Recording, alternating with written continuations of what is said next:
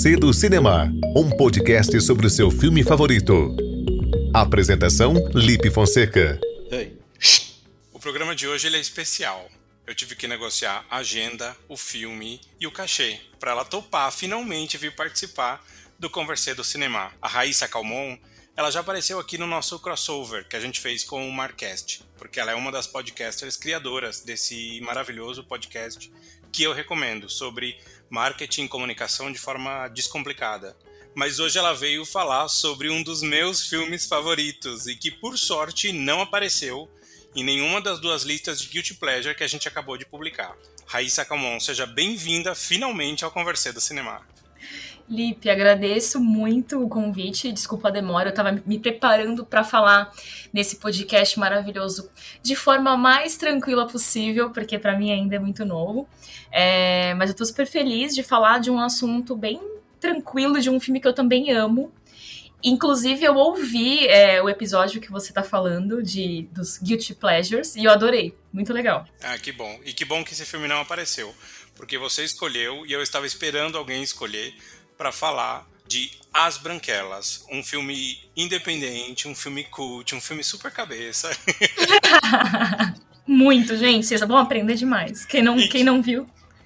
Não, e que eu adoro, eu adoro. Eu acho que uma das vantagens desse filme é que ele não pretende ser nada além do que ele é. Um humor escrachado, com cenas escatológicas, com estereótipos, com brincadeiras, enfim eu adoro. Eu acho que vale a pena a gente retomar a sinopse. Uhum. Para quem já viu há muito tempo, ou para quem ainda não assistiu, acho que se você puder contar o enredo, seria bem legal.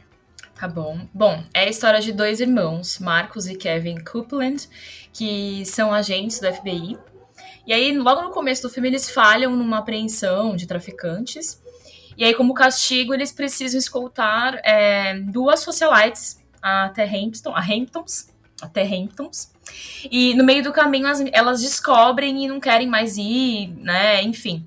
Aí eles, se eles decidem se transformar nelas e para conseguir fazer a investigação sem que os chefes, sem que o chefe saiba. É, e aí começa o filme. E é uma, uma terça-feira, né? Dois agentes do FBI falam: ah, vamos se transformar, se travestir aqui nessas duas duas Paris Hilton, né? Para mim tem uma referência total. A, a Paris Hilton ali, sem usar os nomes e tal, são as irmãs Wilson, né? Isso. E o filme desanda totalmente, porque aí eles não querendo brincar de sessão da tarde, mas eles embarcam numa louca aventura e aprontam altas confusões. altas confusões. É, é, mas eu acho que isso é o mais especial do filme, na minha opinião, né? Porque é muito sessão da tarde. E eu acho que é o mais legal por isso. Muito anos 90 e muito anos 2000. Total, total. Tem muitas referências ali, tanto musicais quanto o próprio elenco. Eu, eu gosto disso desse, nesse filme. Eu sei que muita gente torce o nariz, mas são pessoas que não seriam convidadas para estar aqui, pelo menos para falar de As Branquelas. Ah, é que aquele humor, famoso humor quinta série, né? Que ele é bem bobinho, assim, mas eu acho bem mais leve é, do que outros tipos de humor, não sei. É, eu acho que tem. Ele mistura muitas, muitas coisas ali. E eu gosto dessa farofada. Você lembra quando você viu pela primeira vez? Eu lembro, eu vi com a família. É... E assim, eu adorei na hora. E não reparei muitas coisas que eu, reparo, que eu reparo hoje, né? E fui reparando ao longo do, do tempo. É... Mas assim, eu não lembro exatamente quando lançou. Mas eu lembro de ter visto pela TV, assim, eu não vi no cinema nada disso, mas eu amei. E falei, vou ver de novo, porque eu sou dessas. Eu também. Eu também, eu até me culpo. Eu revejo muita coisa. Eu tô revendo agora da Big Bang Theory. E eu fico ah, eu pensando adoro. assim, ai, poderia estar assistindo alguma coisa nova, né? E, e, eu gosto de experimentar. Eu gosto muito. Eu adoro, por exemplo, quando alguém vem aqui e fala de um filme que eu nunca nem ouvi falar, e aí eu vou e descubro. Isso já aconteceu três vezes. Mas eu gosto muito de rever aquilo que me deixa, principalmente nesse momento que a gente está vivendo, numa zona de conforto, né? Uhum, claro. Você consegue, por exemplo, ouvir a Thousand Miles sem lembrar do filme? Não, de jeito nenhum. Esse filme para, essa música para mim é do filme, não existe, né? Não tem como pensar nessa música sem, sem lembrar do filme e sem lembrar da cena do carro. Mas essa é a sua cena favorita ou não? Então, a cena favorita, na verdade, é um, é, são duas, vai. Posso falar duas misturadas, assim? É quando o Latrell, que é o Terry Crews, leva o Marcos pro restaurante. E aí, no caminho, ele já começa a tentar afastar o Latrell, né? Claro, assim, ele não estava interessado. É, aí ele coloca essa música. Bom, o Latrell, ele fica louco e fica super animado, começa a cantar, fala que é a melhor música preferida dele e tal.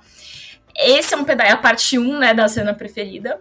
E aí, seguido deles no restaurante, que para mim é incrível, a melhor cena, porque ele tenta de tudo para afastar, come muito, solta pum, fala mal do jogo dele, e aí ele fica até mais interessado. para mim, isso é, é, assim o ápice do filme.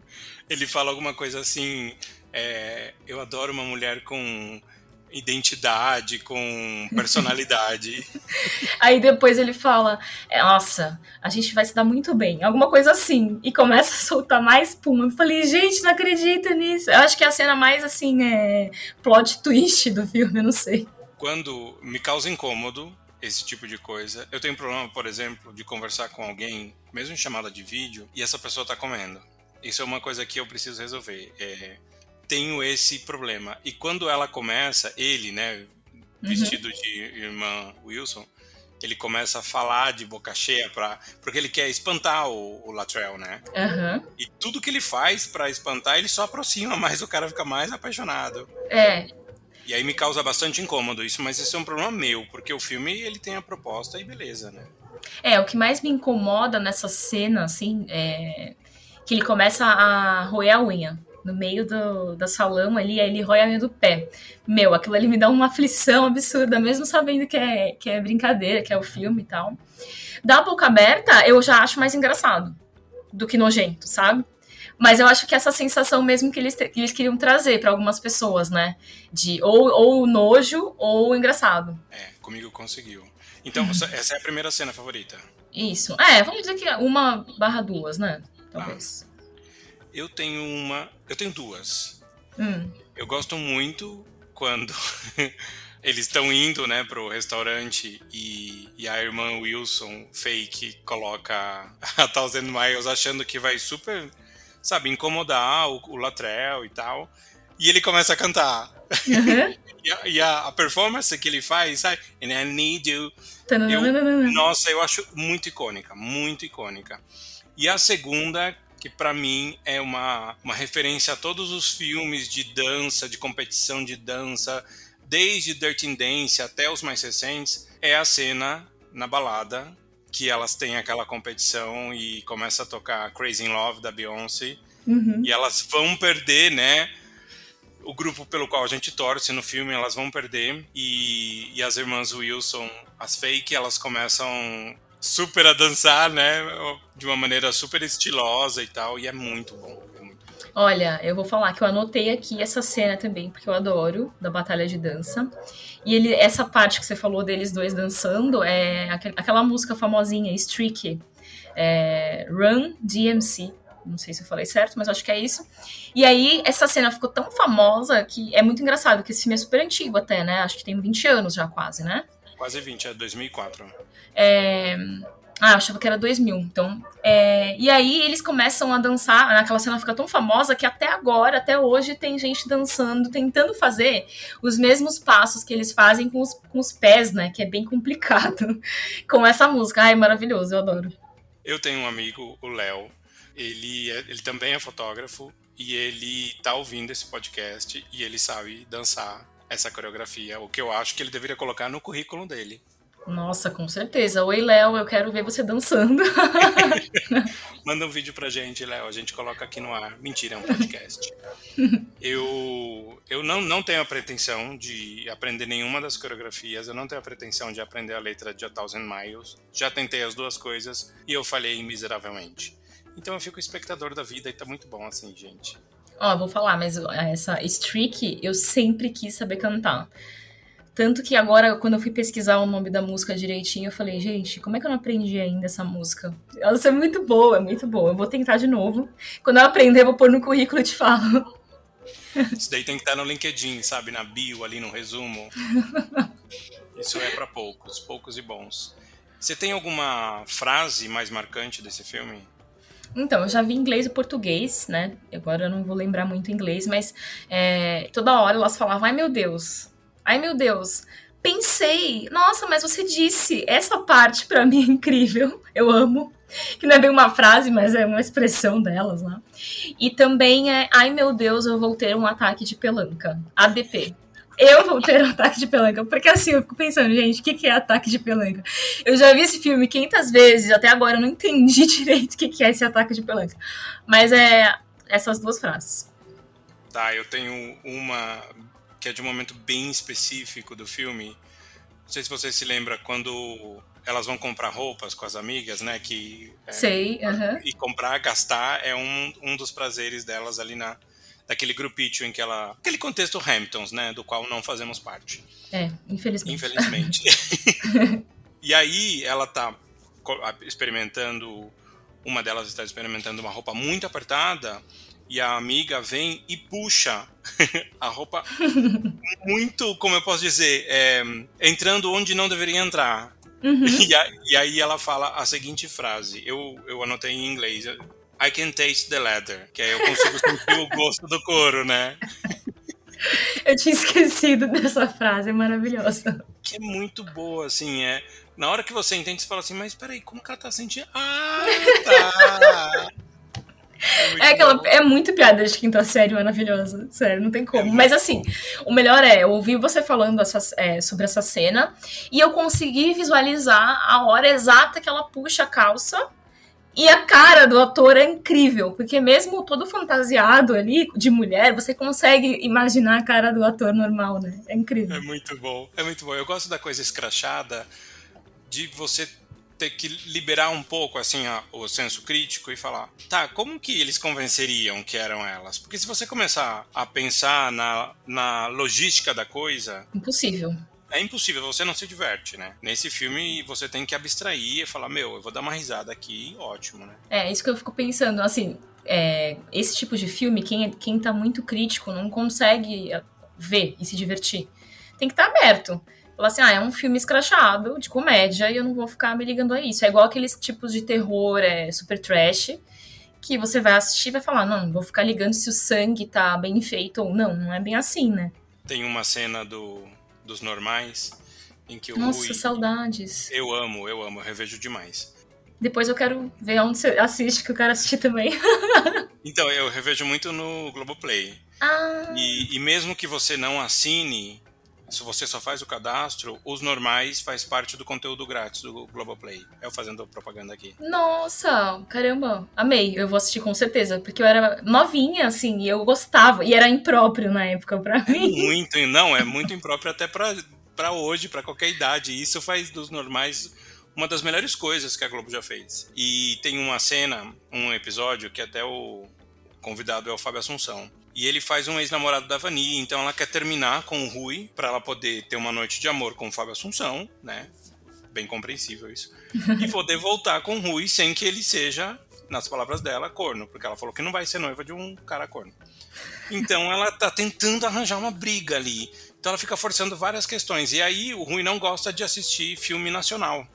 e aí ela fala assim: "Ah, vamos ao cinema, vamos assistir, tá passando aqui, ó, O Homem que Copiava. É um filme nacional. Aí o Rui fala assim: não, filme nacional eu não vejo. Ai, porque assim, a produção, não sei o que, você consegue ver a fumacinha saindo do revólver, isso me tira do filme. Por mais que eu não concorde com o Rui, eu concordo que alguns filmes te tiram da experiência. Quando você fala assim, ah, isso daí ele não faria nunca. Ah, nunca que uma mulher se casaria com um cara assim. Ah, nunca que uma pessoa poderia voar e tal ou você embarca na proposta, ou é melhor nem, nem comprar, nem começar a ver o filme, né? Eu acho que as branquelas entram muito no, nessa lógica, assim. Ou você embarca, ou talvez seja melhor assistir outra coisa, né? Eu também acho. Por isso que tem, tem algumas pessoas falam, ah, é um filme bobo. Ah, é um filme que não me prende atenção. Ah, eu não gosto, só vi uma vez. Apesar de que eu não conheço ninguém que tenha me falado isso é, pessoalmente, porque não tem coragem, brincadeira. Mas é, não é meu amigo quem não gosta, gente. Obrigada, tchau. Mas é. Tudo bem, vai. Tem gente que pode não gostar porque acha bobo, né? Assim como aquele outro filme que vocês falaram no outro episódio de Guilty Pleasure, que é Meninas Malvadas, que é outro que eu uhum. adoro, que vai muito nessa linha que é um pouco mais, entre aspas, fútil, vai, assim. Mas quem sou eu para discutir o que é fútil para alguém? Eu me divirto super com esse filme, com, os, com esses dois filmes. Mas não para todo mundo, eu acho também. Eu também acho, é. Eu, eu respeito isso. Eu acho que nem, ninguém é obrigado a gostar de nada. Eu só acho que assim, ou você entende o contexto do filme, e aqui a gente está falando de um grupo de irmãos que atuam, dirigem, produzem, eles escrevem, que são os irmãos Wayans. E eles são maravilhosos, né? Porque eles são responsáveis pela, pelos filmes Todo Mundo em Pânico, por aquele O Pequenino, pelo Eu, a Patroa as Crianças. Então... São os mesmos, assim, eles são maravilhosos. Eu descobri isso pesquisando sobre o filme para falar com você, que eles são irmãos primeiro, eu não sabia é, o Marlon e o Sean, que é são os dois, Sean, não sei, que são os irmãos da, que são as branquelas. E o, esse Damon, ele é o ator principal lá do Eu, a, a Patroa e as Crianças. E eu não sabia, acabei de descobrir agora, nesse minuto. Exato, tem o Damon. O diretor do filme é um outro irmão. Se eu não me engano, eles são nove irmãos. Nossa. E todos eles, assim, atuam, produzem, dirigem. Eles são maravilhosos. E, e eu acho legal que eles criaram um verdadeiro clã mesmo, porque Todo Mundo em Pânico tem o que? Uns 4 ou 5. Aí você tem o Pequenino, tem outro filme que agora não me lembro, tem As Branquelas, que, meu, fez um super sucesso. Uhum. E, e Eu, a Patroa as Crianças, para mim, marcou muito, muito a minha adolescência. Eu assisto ainda hoje, porque passa muito naquele canal Comedy. E sempre que tá passando eu assisto. Todo Mundo em Pânico, eu acho que eu era insuportável adolescente, porque eu assisti tantas vezes esse filme, que eu acho que os primeiros filmes eu até sei de cor, porque eu vejo a cena da. Não, não aguento a mulher no, no, cinema comendo asinha de frango. Sério, e, são, e de novo, é o mesmo tipo de humor, né? Ele vai na mesma linha. Quem não acha engraçado, tudo bem. Mas quem acha, eu acho que é tipo Chaves, que você vê, e aí você acha engraçado a piada que você já viu 500 vezes. Como é que você consegue rir de uma coisa? Eu, eu ri, eu dou risada. Eu assisto, eu falo, eu já sei a próxima cena e eu dou risada. É, é meio ridículo, mas é, é isso, assim. E é mesmo comparável ao Chaves, porque todos eles passaram ou passam no SBT, né? É mesmo, com certeza. É verdade. Eu, a patroa e as crianças passava, eu acho, no SBT, ou passa ainda hoje. Sim, o que não passa mais é o Chaves, porque eles estavam com problemas aí de renovar e, enfim. É. Eu, o SBT tinha uma programação assim, Chaves and Others. Agora só tem os Others. só Others. eu gosto do SBT. Tenho um carinho... Tenho uma memória afetiva pelo SBT, porque quando as pessoas falam assim, ai, não sei o que, muito sessão da tarde e tal. Verdade, eu também tenho essa referência. Mas para mim é sessão da tarde barra cinema em casa, porque eu assistia muitos filmes do SBT. Demais. Eu também. Eu também assistia, porém, eu tenho lembranças ruins, assim, da infância, porque ele, ele mostrava, né, a SBT mostrava o trailer de filmes de terror em horários, é, eu, isso me marcou, em horários mais, mais cedo, né? Tipo, Fred Krueger. Pra mim, eu vi aquele trailer, me marcou. Eu morria de medo e eu sonhava. Só de ver o trailer era tipo 8 da noite, sei lá. Mas sim, eu também tenho uma memória boa do SBT. É, com Chaves, nossa. Ah, e com a Record, todo mundo odeia o Cris. É, eu amo demais. Amo. Esse também, assisto até hoje, dou risada até hoje. O, o Chris tá no Prime Video, dá pra ver todos, todos os episódios. Eu nunca vi o último episódio e eu tô maratonando. Tô vendo muita coisa, né? Agora que eu tô de férias, férias, entre aspas. Porque é muito bom. E é uma ótima referência, porque tem de novo o Terry Crews, né? Nossa, ele é perfeito. Eu acho ele perfeito. Só uma observação que não sei se você viu, tem um vídeo dele é, no Rio de Janeiro, correndo na praia. Você já viu esse vídeo? Não. É o Terry Crews correndo na praia, daquele jeito, assim, com aquele óleo bem bronzeado, bem musculoso. Aí ele tá correndo na orla, não sei se é Copacabana, lembro, uma daquele, um daqueles lugares. E aí tem uma banda tocando. Ele para para ver, para ouvir a banda. Aí, como ele vê o pessoal que é fã dele começando a filmar, ele dança. Ele faz aquela dancinha dele. Mentira. Meio. Eu não sei explicar, meio robótica. Essa dancinha ele faz no Eu, a Patroa e as Crianças. Quando ele tá malhando. Que ele, ele mexe os peitos assim. Que legal, vou procurar. Eu acho que eu não vi esse episódio. Se eu vi, eu não lembro. Ele é maravilhoso, né? Ele no, no Chris, eu acho. No Todo Mundo Odeia o Chris, né? Eu acho ele muito engraçado. E tem um episódio, até achei que você ia falar disso. Quando ele veio para o Brasil, não sei se é nessa mesma viagem, o, eu acho que era o Pânico na TV. Eles foram entrevistá-lo e como ele é gente boa. Maravilhoso maravilhoso, super simpático, entrou nas brincadeiras, eles davam presentes para ele, aqueles presentes de duplo sentido, e ele curtiu tudo, assim, sabe? Um cara super super vibe positiva, assim, não sei como explicar, mas dá vontade de ser amigo dele. Fala assim, ai, Terry, passa lá em casa, vamos tomar um café. Eu queria mesmo, que eu acho ele incrível. E eu acho que, assim, recentemente, não sei se foi esse ano ou ano passado, ele postou no Instagram dele é, uma mensagem para o Brasil, para os brasileiros, em português, falando hum, alguma coisa, claro, relacionada ao Cris, né? Todo mundo odeia o Cris, mas agradecendo o carinho que a gente tem por ele. Então, é legal. muito isso mesmo. Ah, que legal. Eu gosto muito dele. Eu gosto dele também no Brooklyn Nine-Nine. Então, essa série eu assisto picada. Nunca assisti do começo ao fim. Mas ele é demais, eu já assisti uns pedacinhos ele é já. A série é demais, ele é demais, queria ser amigo dele. O Rai, lembrei de comida, que lembrei de Pasalzinho em Santa Clara, que eu lembrei que você morou em Portugal, né? Sim, morei. E lá em Portugal, você viu como que é as branquelas? é louras à força, não é isso não? Exatamente. É a força de quem, gente?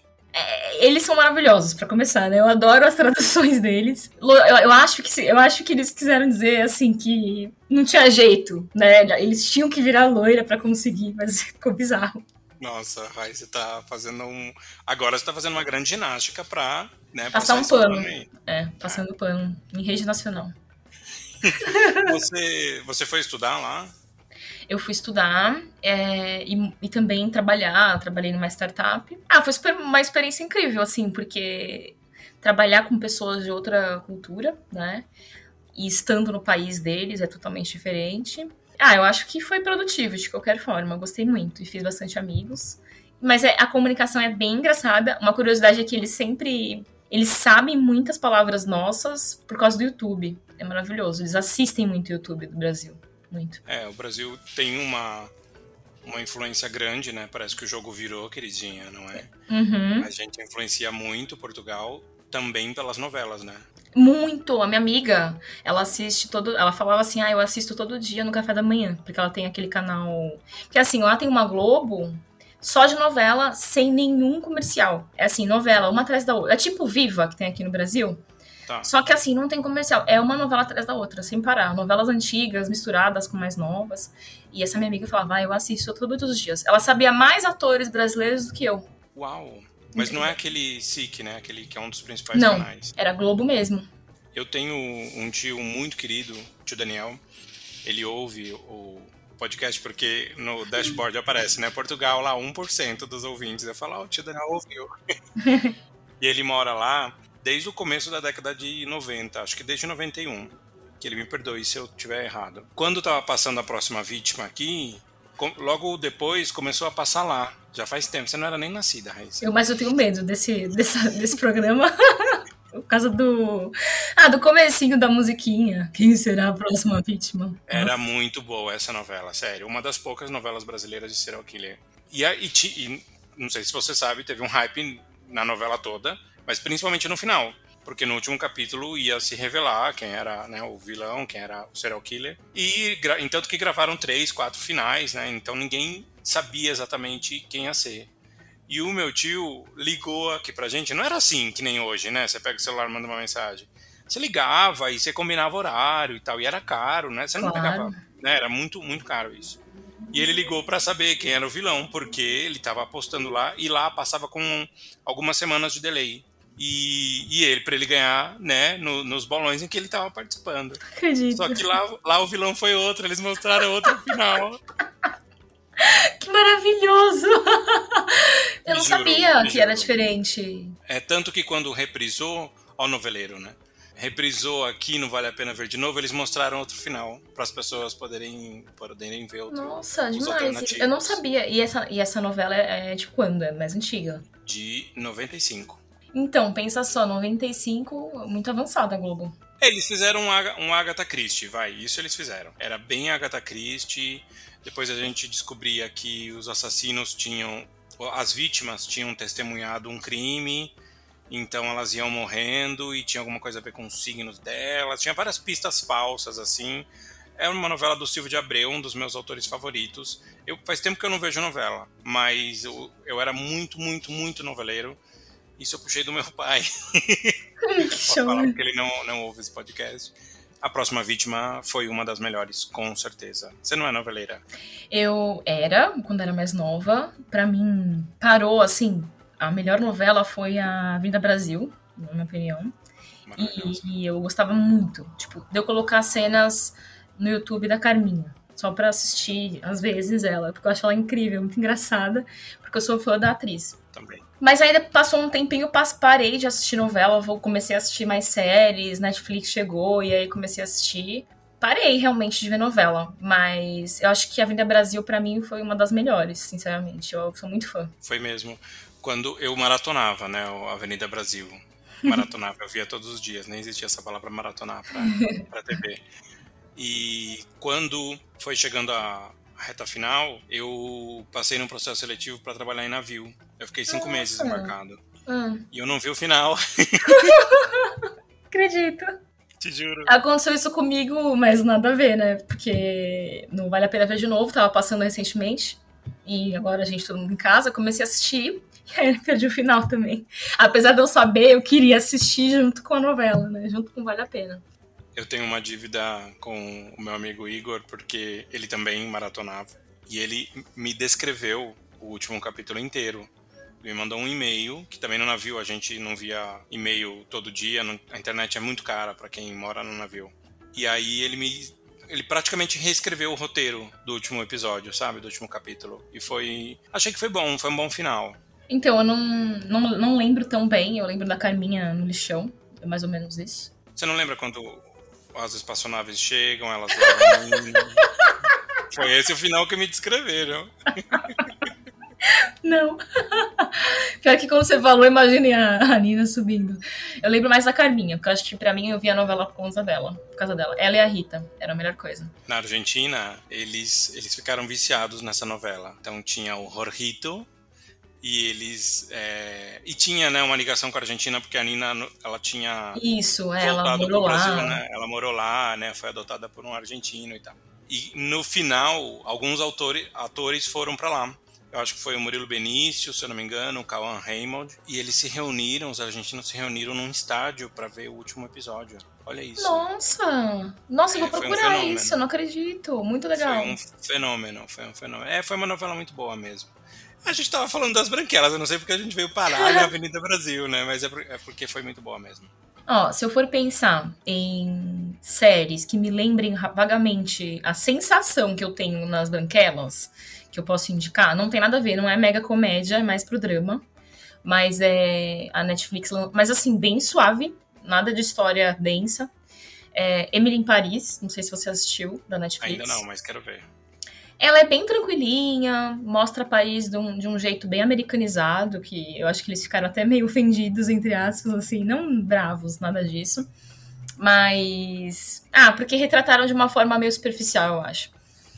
Mas eu achei muito, muito gostosinho de assistir. E tô assistindo agora outra que é pra relaxar, é The Bold Type, que são três garotas, que lançou na Netflix agora, mas não é da Netflix, não vou saber de quem é agora. É, são três garotas que trabalham em Nova York em uma editora, que tem várias revistas e tal.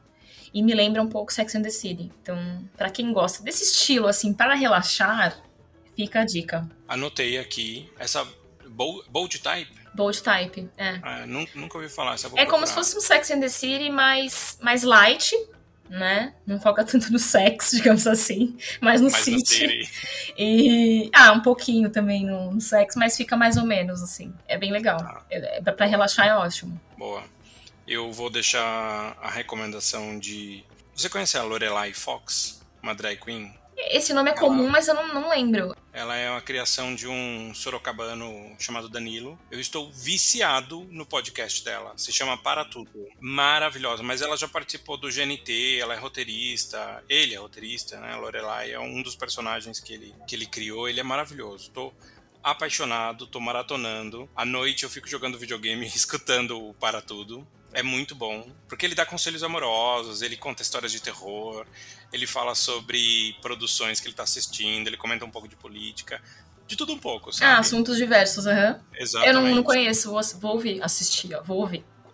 Vale a pena. E também queria recomendar o Marcast, que é o podcast que você é uma das criadoras, você e a Vanessa Spirandeio. É, eu sempre esqueço de fazer recomendação. Pessoal, para quem tá ouvindo, é, fica o convite para escutar o Marcast, que também tem crossover com o Lip, né? Que é bem engraçado, do, dos títulos, traduções, que também tem um episódio aqui no Conversê. E também a gente falou sobre identidade visual, cores, é, o significado das cores. Então, escutem, porque tá muito bom. Não, se você me permite, o melhor episódio até agora. Hoje eu ouvi o novo episódio. Mas o melhor episódio ever é o Mãecast, que é o episódio com a sua, a sua mãe e a mãe da Van. Meu Deus, como eu ri, como eu adorei. A mãe da Vanessa foi Miss Osasco. Sim, eu descobri isso na hora também. Eu falei, gente, eu nem sabia que tinha Miss Osasco. eu voltei, eu juro que eu voltei nesse trecho, porque eu falei, nossa, gente, eu ouvi errado. E eu também gostei muito desse episódio aqui. Obrigado por escolher as branquelas, obrigado por aceitar o convite. E para terminar, eu vou deixar aí um pouquinho da trilha sonora desse filme maravilhoso, que aliás dá para rever no Netflix. Até mais.